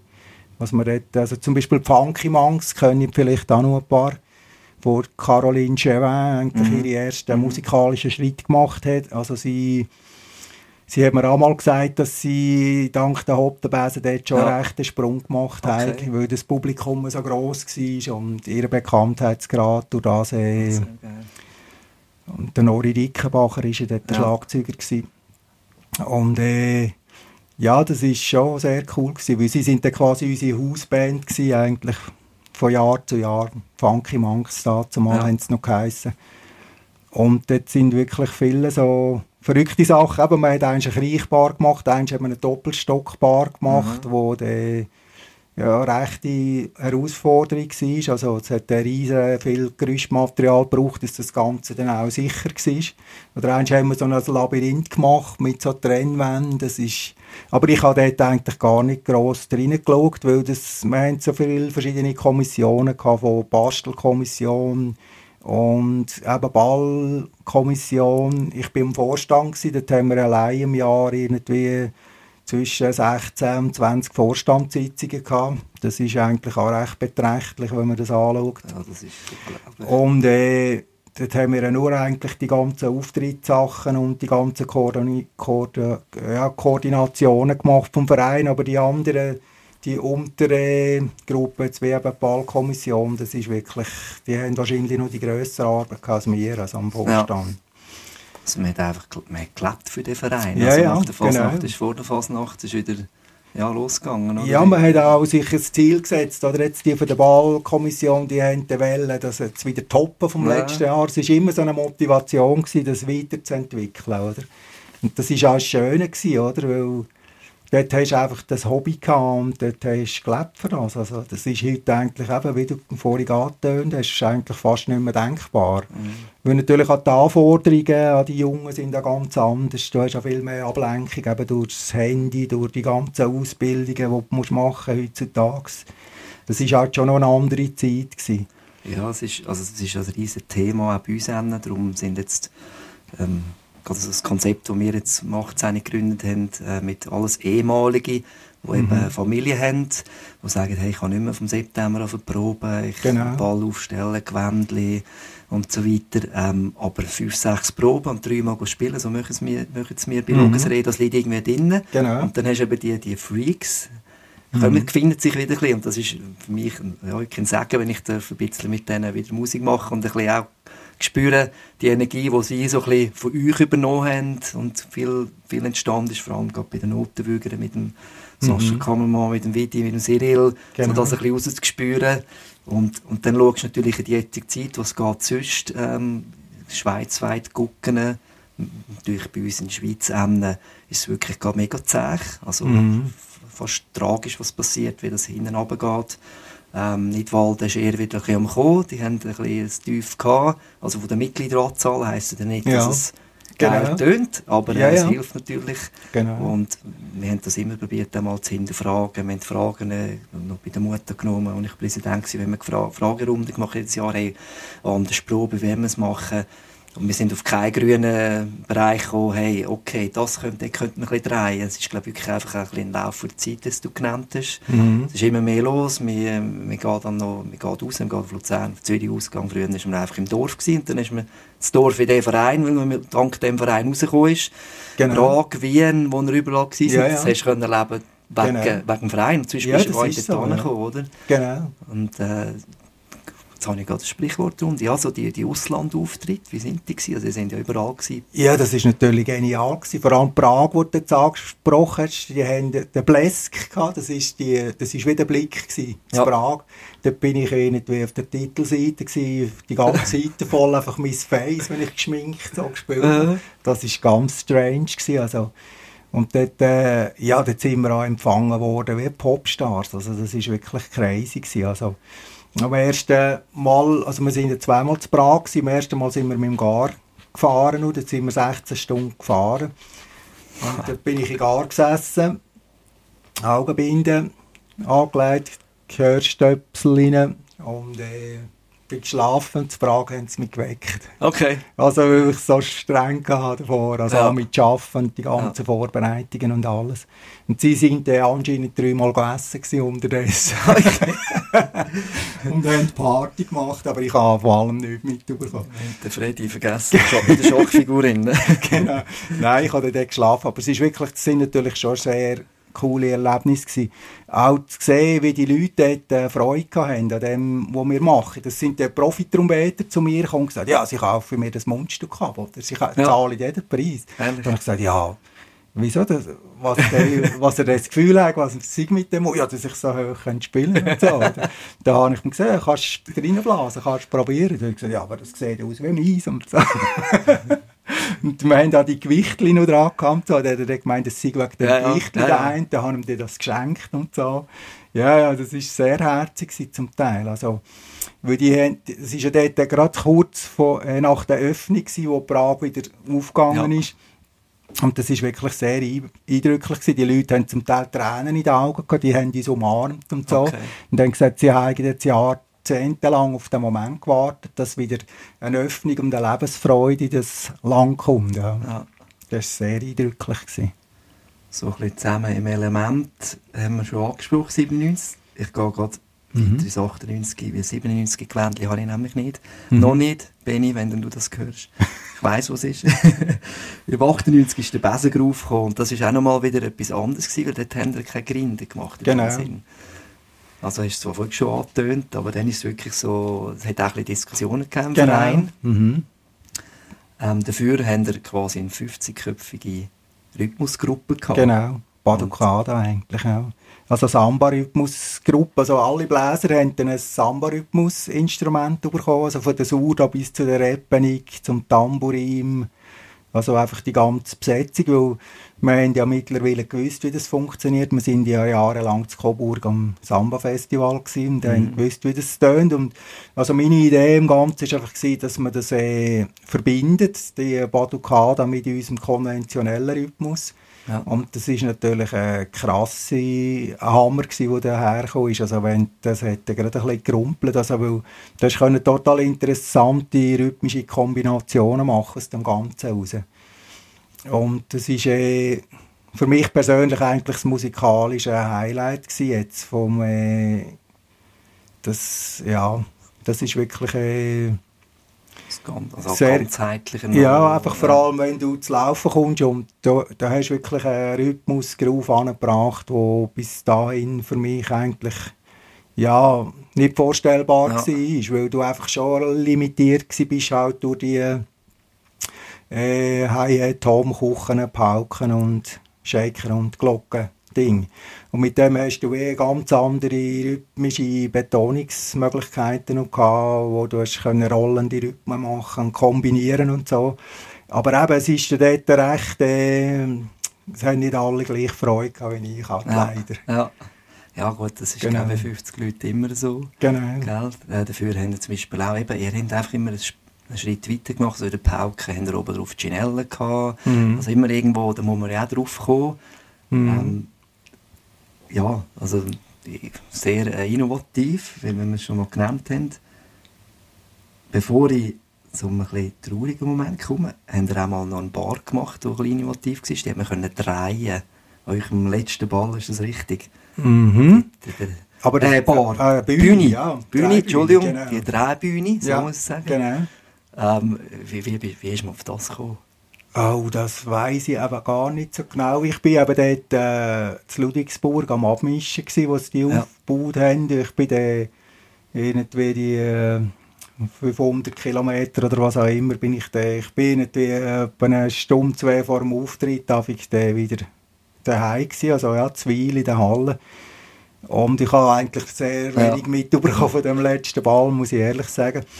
Aber das ist auch so eine Innovation einfach von dem äh, von dieser Kommission, Kommission, ja. von, vom äh, Hauptbesenball. Das war der, der Tönni Seppi, der den letzten, glaube ich, organisiert hat. Der ist dann, äh, oder auch der zweitletzte auch noch, ich weiß nicht genau. Und sie haben das einfach noch wollen, so ein bisschen die Spitze treiben Mhm. mit dieser Dreibühne. Das ist einfach noch so ein unerfüllter Traum quasi. Also dort, ein Gucke hat gespielt auf der Mhm. einen Seite und hinten hat die andere schon aufgestellt. Äh, Oder- ich glaube fast, das ist vor allem um Band. die Band Ah, ja, dass man PA und Genau. so. Ja. Die sind dann quasi hintergetragen worden und wir haben es dann schon von Hand müssen drehen. Aha. Es hat einfach äh, die gehabt bei der Bütech. Das heisst, äh, Schlagzeugrider, da die Rädchen haben sie einfach dran da. Und wie die Konstruktion genau war, das kann ich nicht sagen, aber auf jeden Fall hat man müssen von Hand einfach drehen. Wir haben vor allem können Platz einsparen, weil das Ja. ist glaube ich das Hauptanliegen im Ganzen, weil ja sonst die Band von den Funky Monks hat ja auch Platz gebraucht und wir haben gewisse Aufbauten schon können vorbereiten Ich glaube, gewisse Guggen sind dann schon auf der Bühne gestanden, wo wir es gedreht haben. Das kann ich nicht mehr genau sagen, aber Es war schon ziemlich auch ein verrücktes Projekt. Gewesen, ja. Ja, genau. aus, aus dem Alltagsstress ausbrechen war das letzte Motto vom letzten Gewändli. Mhm. Ähm, ja, wie war das nach? Gewesen, oder wie ist es zu dem Ende gekommen von, von dieser Guckenmusik auf der Besen? Äh, da gibt es eine offizielle und eine inoffizielle okay. Version. Okay. also, du sagst das, was für dich stimmt? ja, also ich kann beide Versionen sagen. Ja. Also ich habe kein Problem mit dem, weil ich denke, es ist jetzt auch genug Zeit vergangen. Also, und es ist, äh, es ist eigentlich, es hat angefangen mit dem äh, Besengruf-Sujet, wie ich vorhin angetönt habe, dass das nicht bei allen gleich gut angekommen ist. Wir haben einfach, rund die Hälfte der Leute haben, hätte lieber so als konventionelle Gucken weitergemacht, mhm. mit Masken und einfach an die Fasnacht ja. Und dafür keine oder nur ganz wenig Sommerauftritte, oder? Und äh, über die Hälfte der gucken, also ich vor allem natürlich auch, habe gerade das Gegenteil machen, also lieber weniger ab Fasnacht oder gar nicht mehr und dafür mehr Festivals im Sommer und mehr so Auftritte, weil einfach der Schwerpunkt von der Musik schon immer grösser geworden ist. Und für mich hat das wirklich keinen Sinn mehr gegeben. Es ist auch logistisch praktisch äh, ja, von Jahr zu Jahr unrealistischer geworden, die ganze, das Ganze alles zu organisieren, oder? Mit den Kleidern, mit den Masken, mit den Songs äh, arrangieren. Also es ist einfach es ist einfach zu viel geworden, ja. deutsch gesagt. Weil wir haben uns ja auch extreme hohe Messlatten gesetzt. Wir haben uns ja probiert zu toppen von Jahr zu ja. Jahr.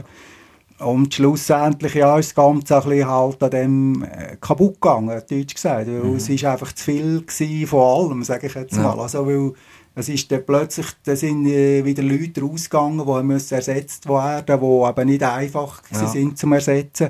Also jetzt nicht einmal auf dem musikalischen Ding, dort wäre es weniger das Problem gewesen, menschlich und auch Kommission, Kommissionen die oder die Ämter von der, von der, vom Ball, OK und so weiter. Die, die Kleider machen, sind plötzlich nicht mehr dabei gewesen ja. und so weiter. Also das Problem hat ja jeder Verein, aber bei uns ist halt schon sehr viel auf einmal zusammengekommen. Und es ist dann so weit gekommen, dass ich im Prinzip einfach das Ultimatum gestellt habe. Ja. Also, entweder machen wir den Schritt, eigentlich ist das Konzept Powerpress gewesen, sage ich genau, dem. Oder? Das, was jetzt eigentlich Powerpress äh, macht, ist eigentlich meine Grundidee gewesen, äh, dass wir uns einfach ein ganz Jahresverein also umgewandelt hätten und das quasi so sinngemäß so gemacht hätte, wie das jetzt Powerpress macht. Oder? Aber ich hätte natürlich schon noch gewisse andere Ideen gehabt. Was für eine? Ja, einfach so rhythmisch und gesamtkonzeptmässig. Also ich ah, hätte schon noch, Gesang? Nein, Gesamtkonzept. ja. ja, gesamtkonzeptmässig. Also, aber das ist ja jetzt nicht das Thema, das, das zu vergleichen. aber äh, einfach von der Grundidee her ist eigentlich schon die Richtung gegangen bei mir. Oder? Mhm. Einfach auch aus einem einfachen Grund, um den ganzen Aufwand zu reduzieren. Und uns ist ja eh jahrelang immer gesagt worden, ihr seid ja gar keine Guggen, oder? Mhm. Und äh, wir sind uns auch wirklich manchmal auch deplatziert vorgekommen, gewissen Guggentreffen, wo wir wirklich äh, uns wirklich deplatziert ja. vorgekommen sind. Also, und darum haben wir ja zum Beispiel angefangen, äh, an einem Abend an mehreren Orten oder an einem Samstag an drei Orten aufzutreten. Ja. Oder? Ja. Also wir sind am Nachmittag haben wir einen Auftritt gehabt, dort um, irgendwie um 6 Uhr an einem anderen Ort und am Abend um 11 Uhr am dritten Ort. Oder? Ja. Und das war eigentlich auch, gewesen, um uns zu beschäftigen, oder? weil es ist einfach mühsam gewesen, einen riesen Aufwand zu betreiben, auf allen Ebenen, musikalisch und alles. Und dann gehst du an so ein äh, Guggenfest, das am Nachmittag um zwei anfängt und dann kannst du irgendwie einen Auftritt machen bis ja. Morgen um ja. vier Uhr. Das ja, ist, wenn, wenn du Musik machen Ja, genau. Das ist etwas, was wir und wir haben ja genug Anfragen gehabt von, von ganz verschiedenen Orten und dann haben wir dem Vorstand das mal angeschaut und dann gesagt, ja, du, im Prinzip, wir können die mal anfragen, oder mhm. können wir, wir kommen einfach von dort bis dort und dann mhm. hat das eigentlich gut funktioniert, aber das, das ist aber auch die Hälfte gewesen, die eigentlich nicht für das Konzept war, wo der ja. gesagt hat, nein, wir wollen an einem Ort an dort spielen und dann wollen wir Party machen, ja. oder? Und da habe ich einfach müssen sagen, für mich stimmt das nicht mehr. Also dann soll ich doch die Fasnacht die Fasnacht ja. und die anderen machen einfach äh, selber Musik, oder? Und für mich ist auch ein bisschen der Weiterentwicklungsschritt habe ich auch nicht mehr gesehen hinter dem Ganzen. Vor allem in Hinblick auf die Mentalität, die dort zu dem Zeitpunkt geherrscht hat. Also es ist ja so ein eine langläufige Meinung ja, wir sind jetzt genug gut, jetzt müssen wir uns ja nicht mehr weiterentwickeln ja. und das länger jetzt, jetzt machen wir einfach so noch weiter die nächsten ja. 100 Jahre. Oder? Also das Krasse wäre ja, wenn es so weitergemacht wäre, jetzt noch, ja, das wird jetzt noch, das jetzt noch für, ja, ja, ja also aber für mich ja, hat das ja, einfach nicht gestummen, also das ist äh, für mich undenkbar gewesen, jetzt einfach ihnen das noch, mhm. weil es ist auch so ein riesen Aufwand gewesen. Also ich habe nebenbei noch mein Geschäft gehabt und ja, das ist einfach fast nicht mehr zu stemmen gewesen. Also ich habe zum Beispiel in den letzten drei Jahren habe ich die meisten Stücke vom Morgen um vier bis um halb sieben habe ich die arrangiert, weil ich sonst gar keine Zeit hatte. Also, okay. Bin meistens um elf Uhr liegen und dann habe ich den Wecker gestellt, um halb vier bin ich hinterher und habe die Sachen gemacht, weil ich habe schlichtweg einfach keine Zeit gehabt. Ja. Und das machst du natürlich auch nicht äh, jahrelang. Und dann habe ich dann einfach müssen den Schlussstrich ziehen. Also man hat dann abgestimmt und dann sind irgendwie um drei Stimmen ist eigentlich für das ah, Konzept. Ja, es war sehr knapp. Gewesen. Ja. Ist das eigentlich quasi mein Konzept äh, abgelehnt worden und dann habe ich einfach den Auftritt gegeben. Ja. Also, und dann bin ich in die Ferien in diesem Sommer und nach der Ferien habe ich ein Telefon bekommen, du machst noch mal das letzte Jahr. Oder? Ja um das Ganze abschließen mit einer Buch, letzte CD und dann... Ja, das war nach dem Groove, gewesen, die ganze Geschichte. Genau. Ja, ja, dort ist einfach ein bisschen eskaliert, also dort sind wir uns einfach nicht mehr einig gewesen. also dort ist auch, ja, hat es auch Präsidentenwechsel gegeben und jene Sachen, die einfach zu viel waren auf ja. einmal, oder? Weil es ist so ein bisschen wie, ich hatte den Spirit nicht mehr ja. gehabt, im Umfeld, weil ab im Vorstand und so, da bin ich nicht mehr verstanden worden, oder? Also es ist... Äh, Davor haben wir gewusst, ja, ja, das kommt gut, wenn ich etwas mache. Ich hatte das Vertrauen von, mhm. vom Vorstand und das ist dort eigentlich absolut äh, ja. nicht mehr vorhanden gewesen, also. Und dann musste ich sagen, nein, das ist... Ich wollte noch andere Sachen machen im Leben, auch, vor allem auch musikalisch und dann äh, hat das eigentlich gestummen für mich. Und das dann haben wir das letzte Jahr noch gemacht, ja. Das ja. ist natürlich auch eine coole Erfahrung gewesen, also weil dann ist äh, das Ganze ins Bewusstsein vom Momentleben. Oder? Und das ist eh etwas, was mich schon immer fasziniert hat. Also natürlich auch von den Skulpturen her und so.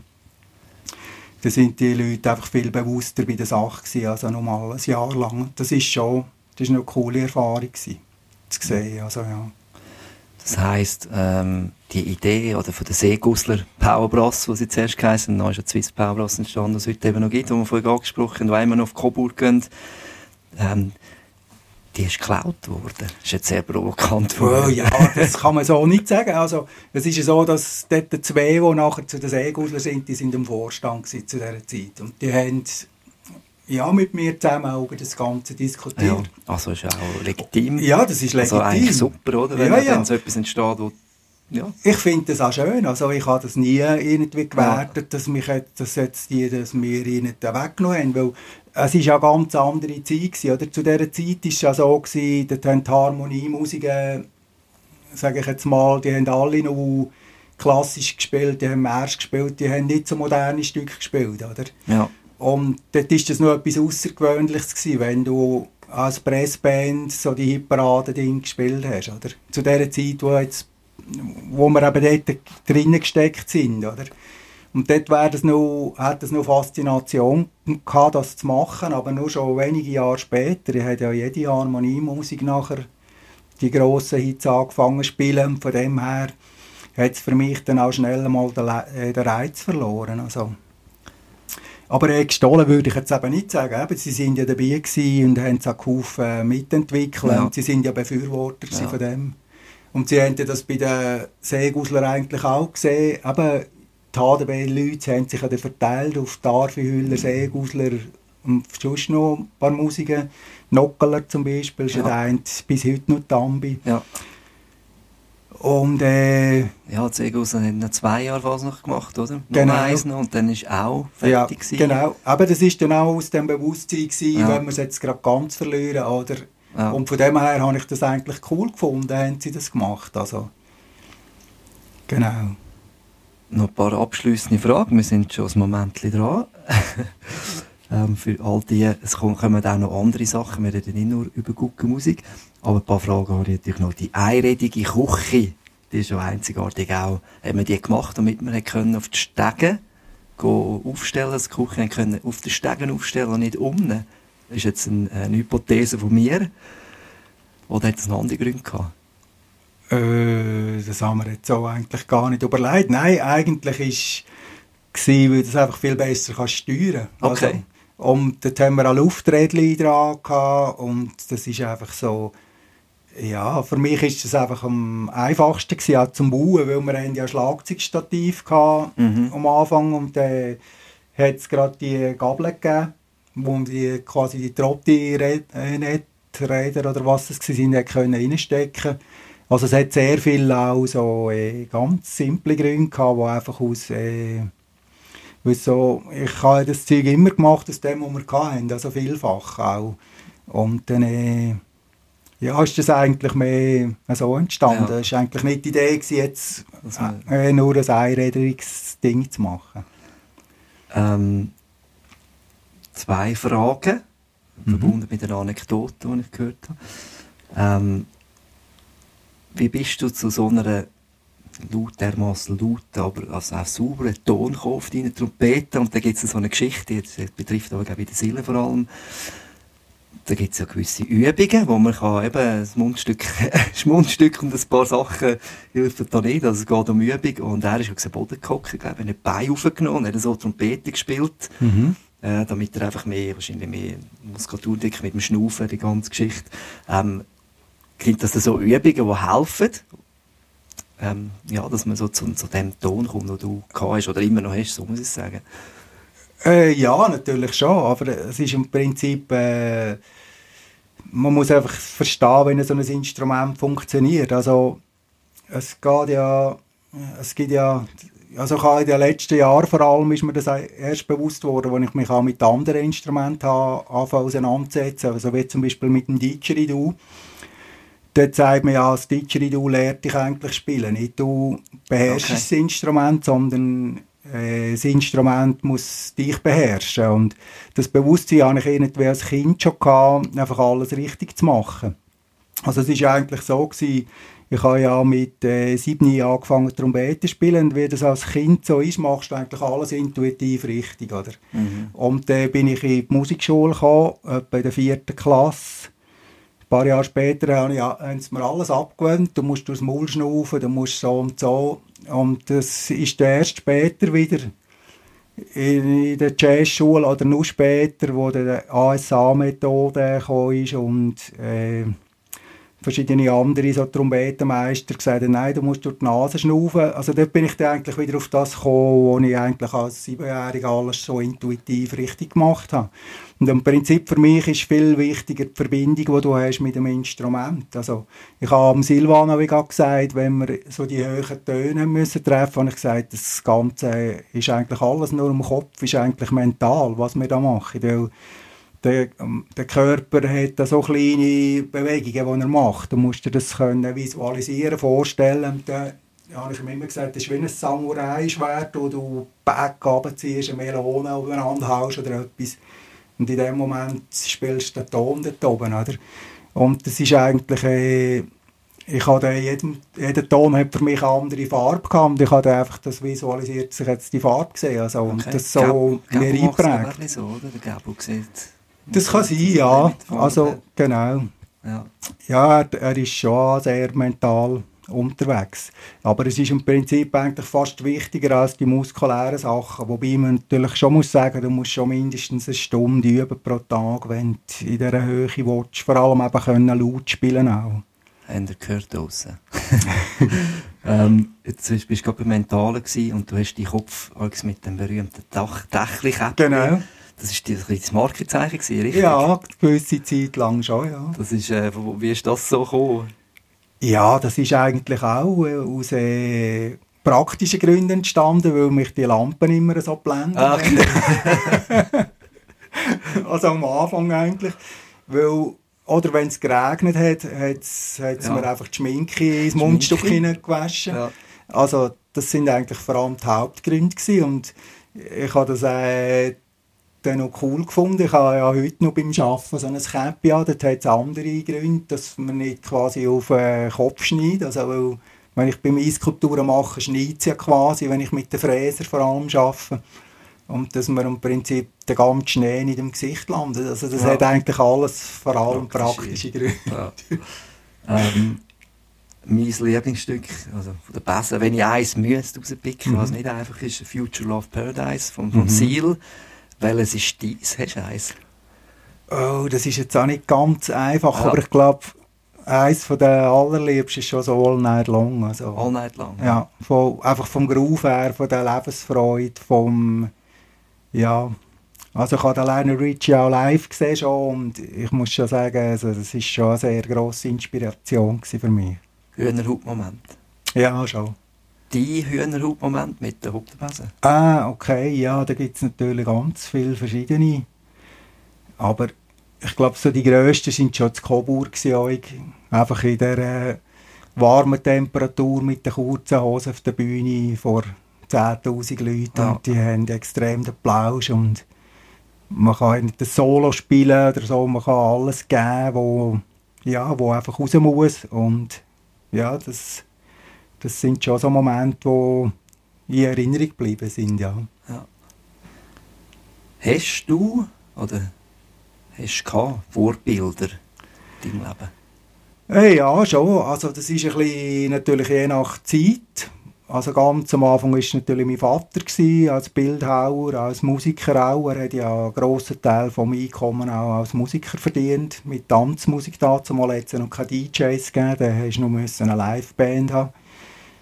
Und äh, nachher später natürlich musikalisch ist es eben, wie vorhin geschaut habe, Phil Collins gewesen, ja. vor allem im Hinblick auf Rhythmik. Er, er ist fähig, aus einem Kinderliedli eine Welthit zu machen weil es einfach versteht, die Noten rhythmisch so äh, einzusetzen, dass es eben Sinn ergibt. Oder? Und das ist für mich eigentlich auch ja, das, was am meisten unterschätzt wird in der ganzen Musikalität, ist eigentlich die Rhythmik. Oder? Weil, weil als ich Jazzschule gemacht habe, wird extrem grosser Wert gelegt auf Akkorde, auf die ganze Harmonie und aufs Notenlesen, aber die Rhythmik äh, das ist quasi wie nicht existent, oder? Und das finde ich äh, extrem schade, weil ich finde es eigentlich das Wichtigste am Musik machen ist, weil du das rhythmisch eigentlich, äh, weil die Leute reagieren ja extrem auf den Rhythmus, oder? Mhm.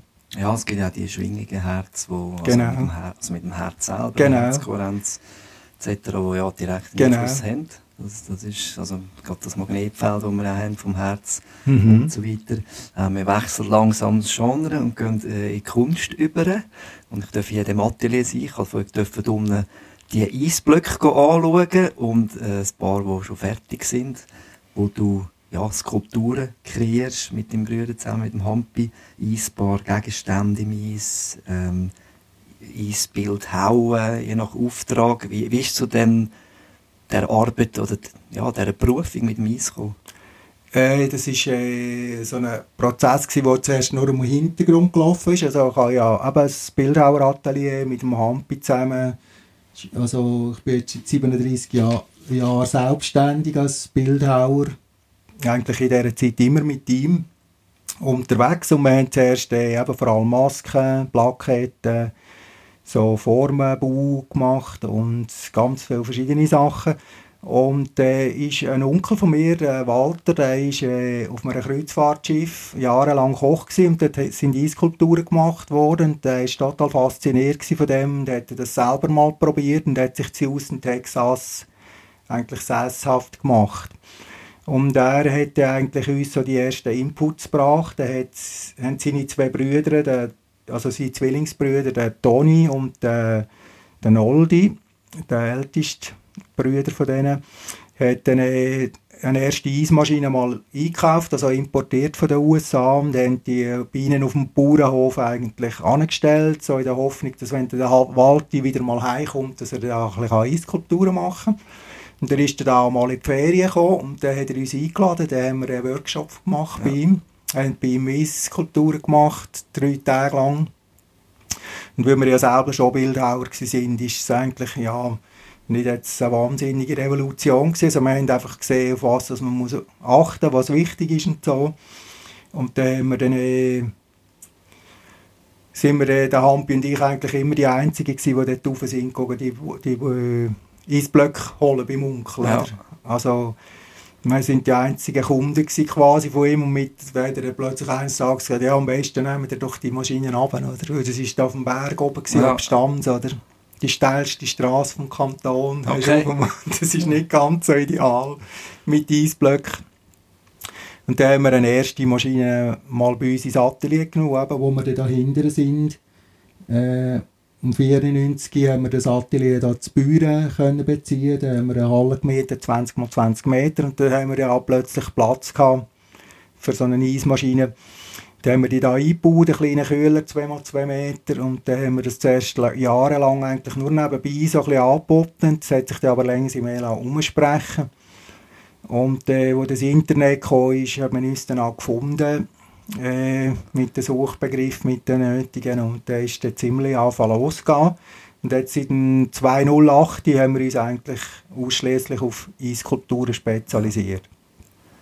Und die sind fast, fast einzigartig in der Schweiz? Äh, ja, eigentlich schon. Also, wir sind die Einzigen, die sicher äh, ja, das als Haupt, Hauptberuf eigentlich ausüben. Es gibt natürlich schon ein paar Holzbildhauer, die ab und zu mal zwei, drei Skulpturen mache im Jahr, aber das sind wirklich nur so Hobbyaktionen.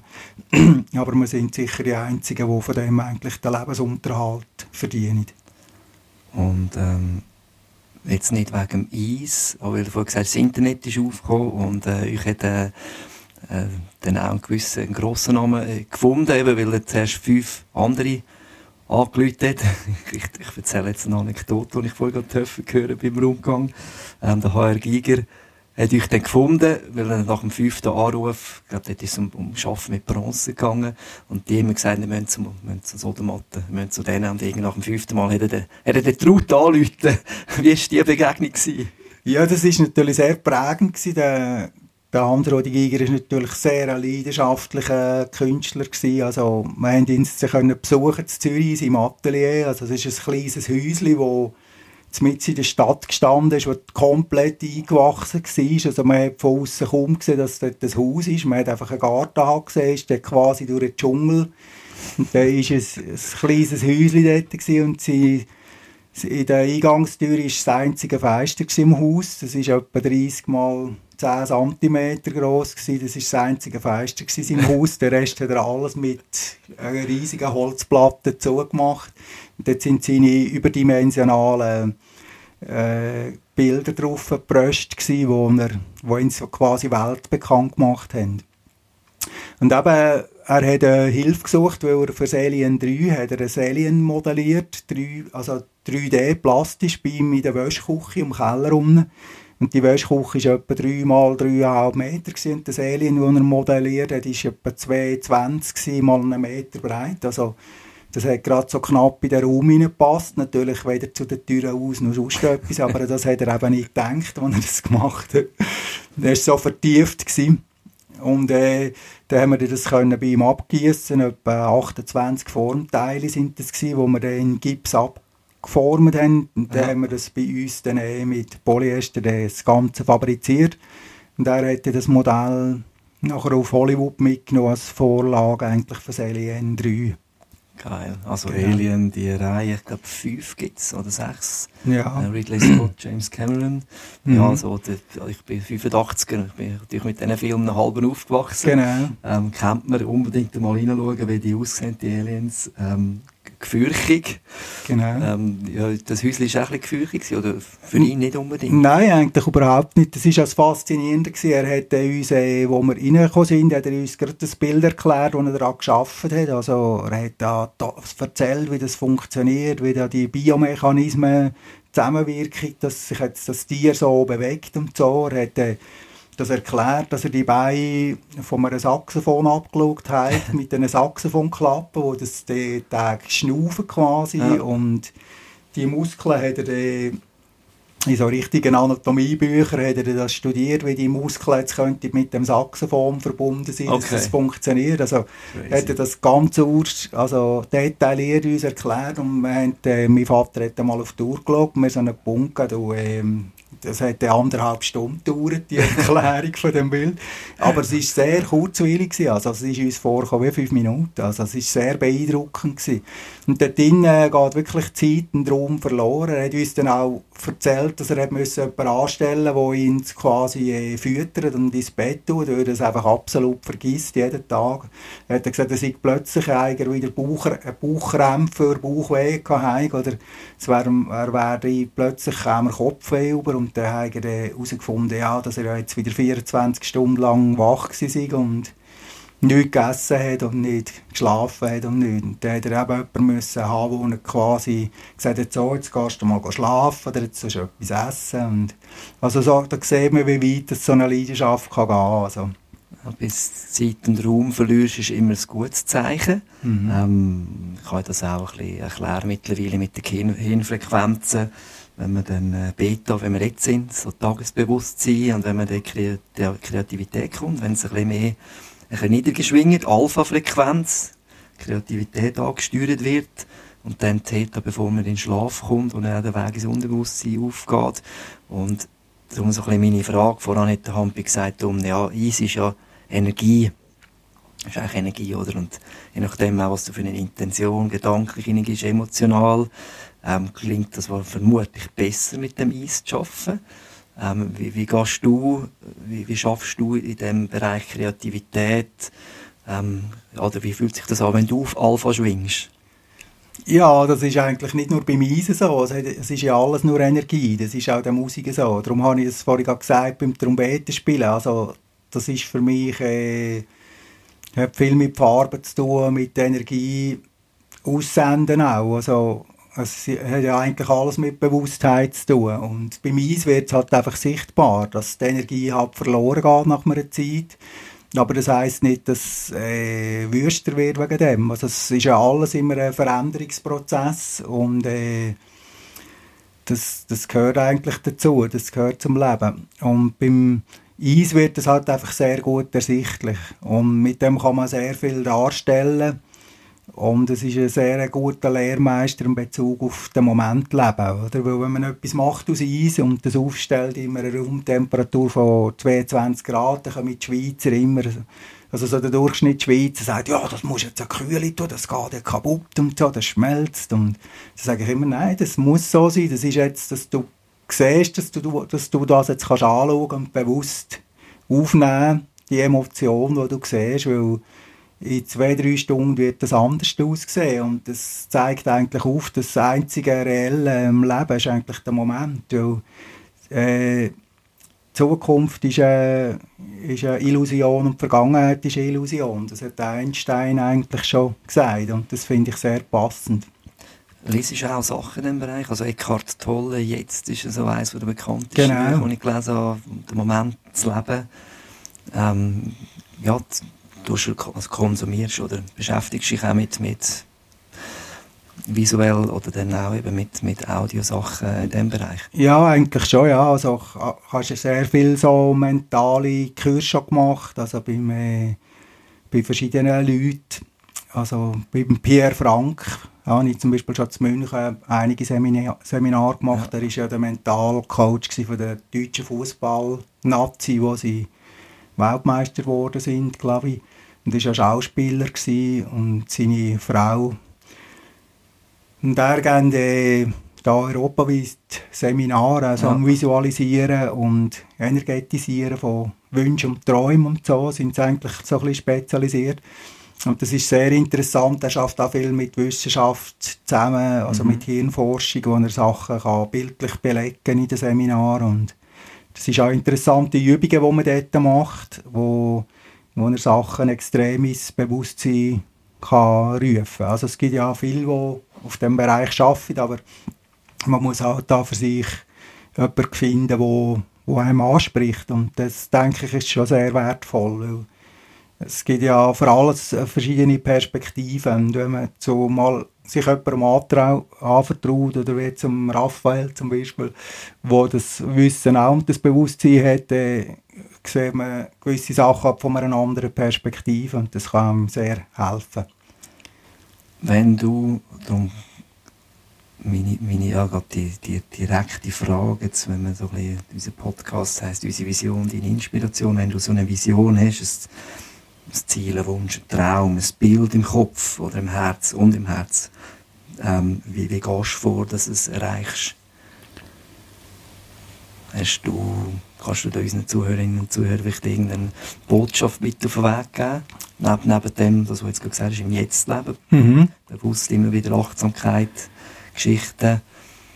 Also eine Vision ist ja in erster Linie, wie es ja der Name schon sagt, ist ja ein Bild, das man hat von etwas. Man so etwas, das man will umsetzen aber nicht weiß wie oder wie das könnte aussehen.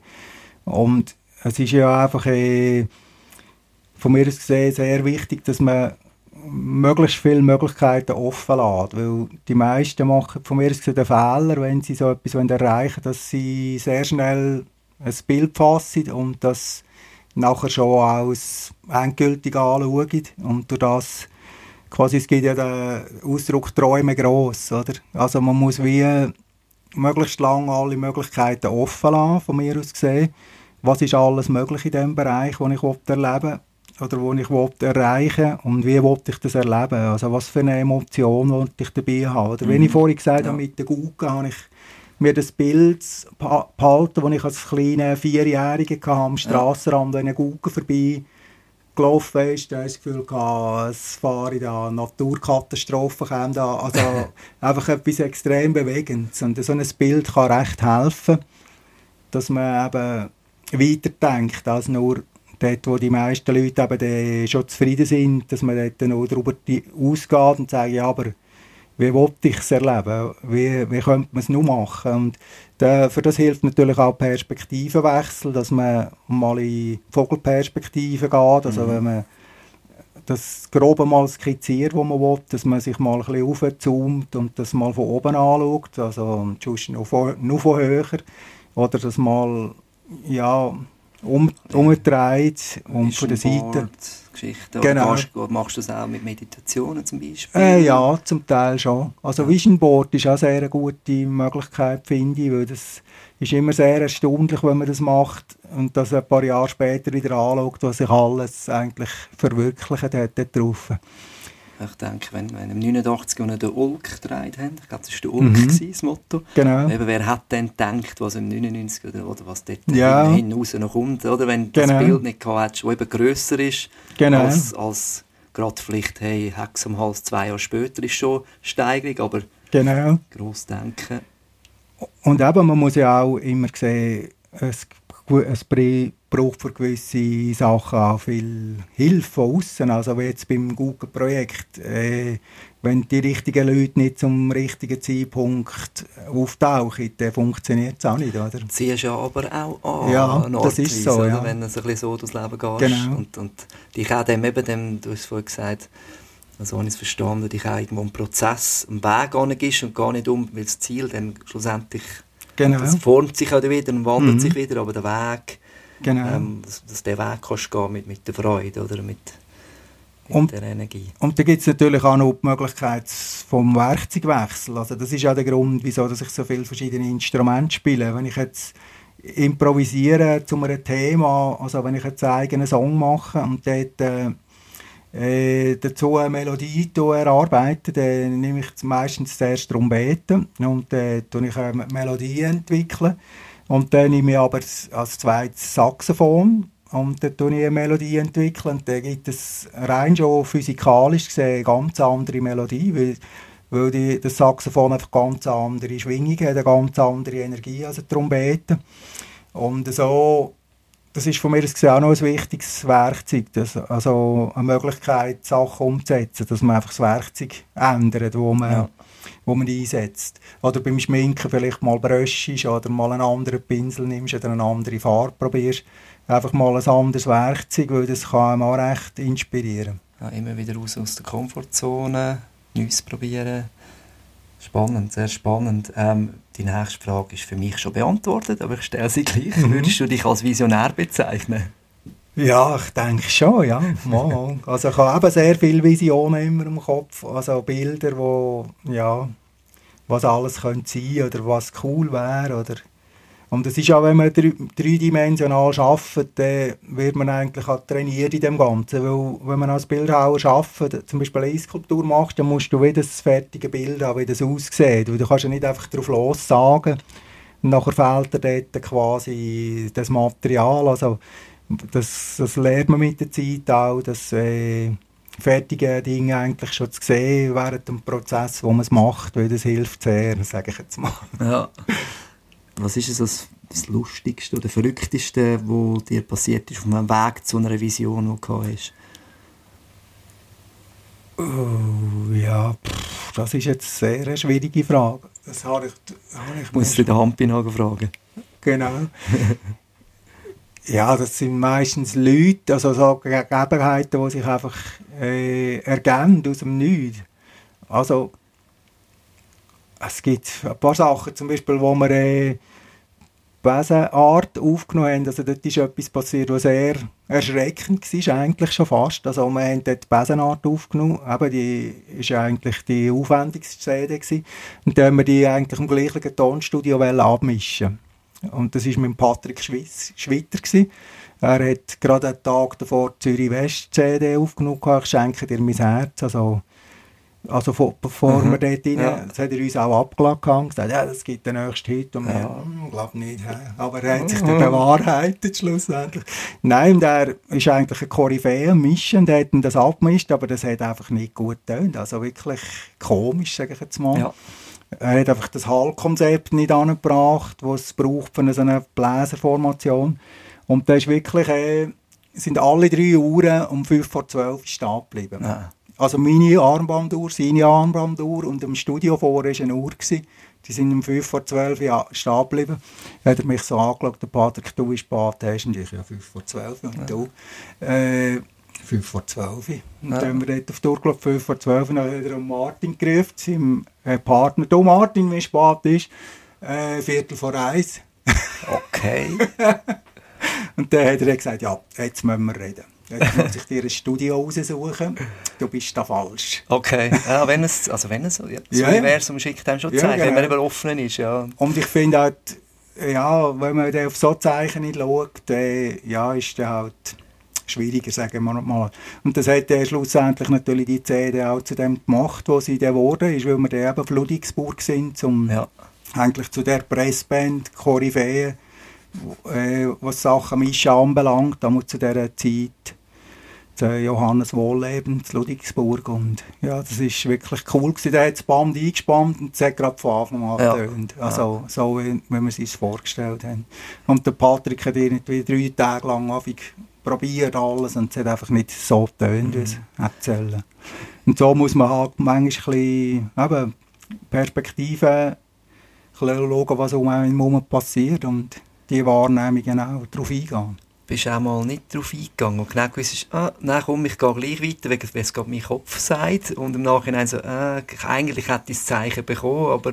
Ja, ja, ja, das habe ich natürlich schon ein paar Mal erlebt. Also, dass äh, du mal reinlaufst, auch ein Unfall, den ich gemacht habe, blöde. Da habe ich gedacht, ja, eigentlich könnte ich jetzt zuerst etwas anderes machen, aber ja, ich mache es jetzt gleich schnell und ja... Schnell, ja, eben, da sind wir wieder im Thema, ja, ich muss genau. schnell und geschwind. Es ja, ist schon... Sehr äh, gut es, ist, äh, aber es hat mit Achtsamkeit zu tun, wenn man mhm. ein bisschen lernt, achtsam zu sein. Und umso älter dass man wird, um, umso vernünftiger wird man auch. Und das hilft, kann recht helfen. ja, ganz, äh, genau. äh, ganz schöne Botschaft.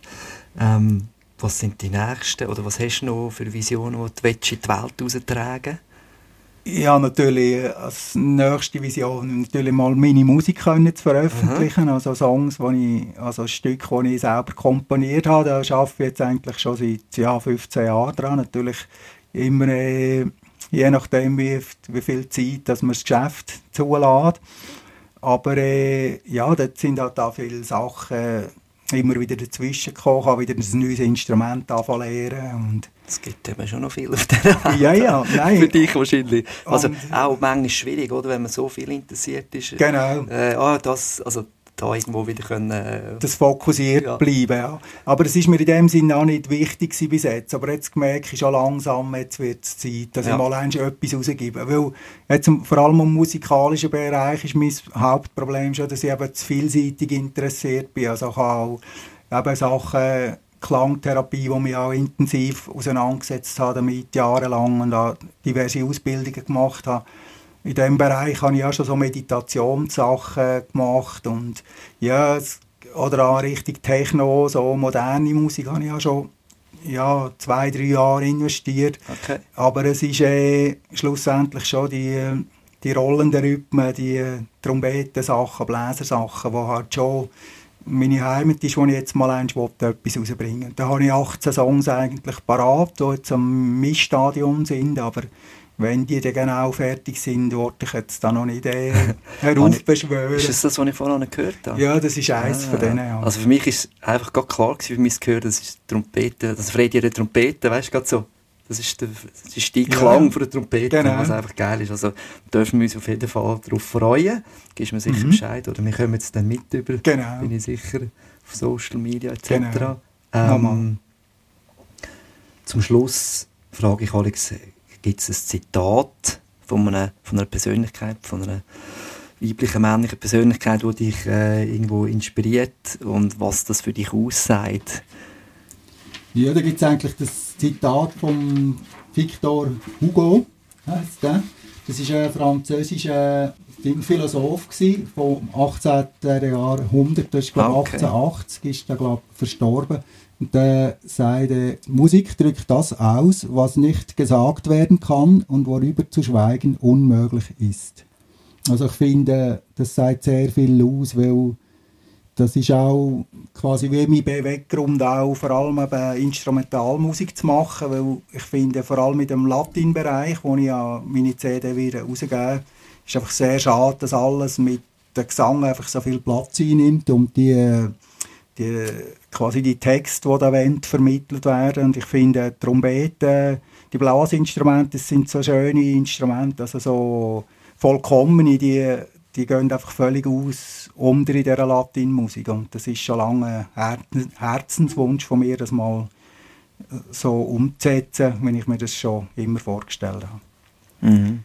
Schön, schönes Zitat auf jeden Fall. Der Freddy findet ihr übrigens auch auf Instagram, oder Matt Freddy, Unterstrich. Er hat eine Homepage eiskulturen.ch. Gibt es noch weitere Plattformen, wo man dich findet? Äh, nein, das ist so. So die zwei. Alles. Genau. Du, ich Rudi. Oder eben Freddy, ja. wir, wir settet. Rudi, wir settet, ja. Genau. Rudi, das ist, äh, ist das Mitglied gewesen. Das war der Uli, Stöckli Uli, der das eigentlich, glaube so ins Leben gerufen ja. hat. Ja, und der, der Freddy Bircher natürlich, der ja. Delta-Pilot, ja. der legendär. Okay, also ich habe das jetzt eingeführt, oder eben Freddy, weil du jetzt da bist, aber du, ich, Udi, wir settet, genau. wir, wir settet, wir kommen langsam zum Ende. Mhm. Ähm, Gibt es etwas, was du noch willst mitteilen oder so auf der Zunge brennt oder auf dem Herz? Äh, nein, ich denke, zum Thema Hauptbesen ist, glaube alles gesagt. Ich hoffe, eben, man darf das nicht missverstehen, was ich jetzt gesagt habe, weil das immer wieder bei diesen negativen Seiten. Das heisst, jetzt hat er wieder nur von sich geredet. Also ich wollte auch wirklich noch äh, sagen... Du hast das auch wirklich erwähnt. Also das ist immer, das One-Man-Show äh, funktioniert sicher aber nicht. es sind 55 Leute, die da mitgemacht haben und jeder sieht natürlich die Geschichte auch auf seine eigene Art, wie er sie erlebt ja. hat. Das ist jetzt einfach meine Sichtweise, wie ich sie gesehen habe. Und äh, ja, es ist ein einmaliges, grossartiges Erlebnis gewesen, also wo einen grossen Teil von meinem Leben geprägt hat. Also ich bin im ganzen 26 Jahre in der Gucke gewesen, also mit der Firlefanz zusammen. Das ist sicher sehr prägend gewesen und sehr äh, ja, einzigartig. Singen, willst, das ist nicht mehr Vision. Nein, also singen selber, das finde ich eben, ich finde es ich spüre so viel Energie und so viel Informationen, wenn ich äh, etwas spiele auf einem Instrument, dass ich wirklich keinen Text mehr brauche, um irgendwie etwas sonst noch zu sagen dazu. Also, das ist einfach, ja, Jetzt, das ist für mich nicht... Äh, ah, jetzt überrasche ich dich ein bisschen. Hier musst du eben, in diesem Podcast. singen? Oder, nein, echt Du darfst da kurz aus der Komfortzone rauskommen. Oh. Das ist nur ein Wort. Ähm, aber zuerst, äh, genau, kurz eben zum Okay. Podcast. Also, den findet ihr auf allen möglichen Plattformen, Podigy, Apple Podcasts, Spotify etc. Eben der Freddy, wie gesagt, eiskulturen.ch und mich hört ihr schon gleich wieder ähm, mit dem nächsten Gast. Das ist noch nicht ganz bekannt, aber äh, wenn es nur halb so inspirierend wird wie heute, dann äh, freue ich mich extrem drauf. Und ich habe am Schluss immer so einen traditionellen Schluss, und ich sage, so aus dem, das ist ein bisschen geklaut von ABBA, Knowing Ah, Me okay. and Knowing You äh, heisst das Lied. Und ich sage auch Flow in Me and Flow in You. Und dann darfst du eigentlich das Flow in You singen. Ich singe Flow in Me and und du singst Flow Aha. in You. Okay. Das hätten wir, hätten wir sollen, Okay. hätte ich sollen vorher einstudieren ist mir danach, als ich da meine Liste durch oh, das habe ich nicht gesagt. Aber Okay, das machen wir jetzt einfach Gut. so. gut, probieren wir. Also es tönt bei mir, es tönt bei mir auch nicht besser. Ich weiß nicht, was es bei dir tönt. Bei mir tönt es nicht so schön. Aber ich darf sich eben auch äh, mal auf, auf, auf die Chippen nehmen. Und ähm, ja, man lacht. Und Lachen, Lachen ist sicher auch eine Botschaft, die wir gerne weitergeben. Also in dem Fall äh, danke vielmals, Freddy, Ich dass ich auch, hier sein Raphael, ja. ähm, Das Mega inspirierend gewesen. Ähm, freue mich auf weiteres zu hören, dir zu folgen. Und ja, kommen wir zum Schluss. Traditionell. Flow in me and Flowing you.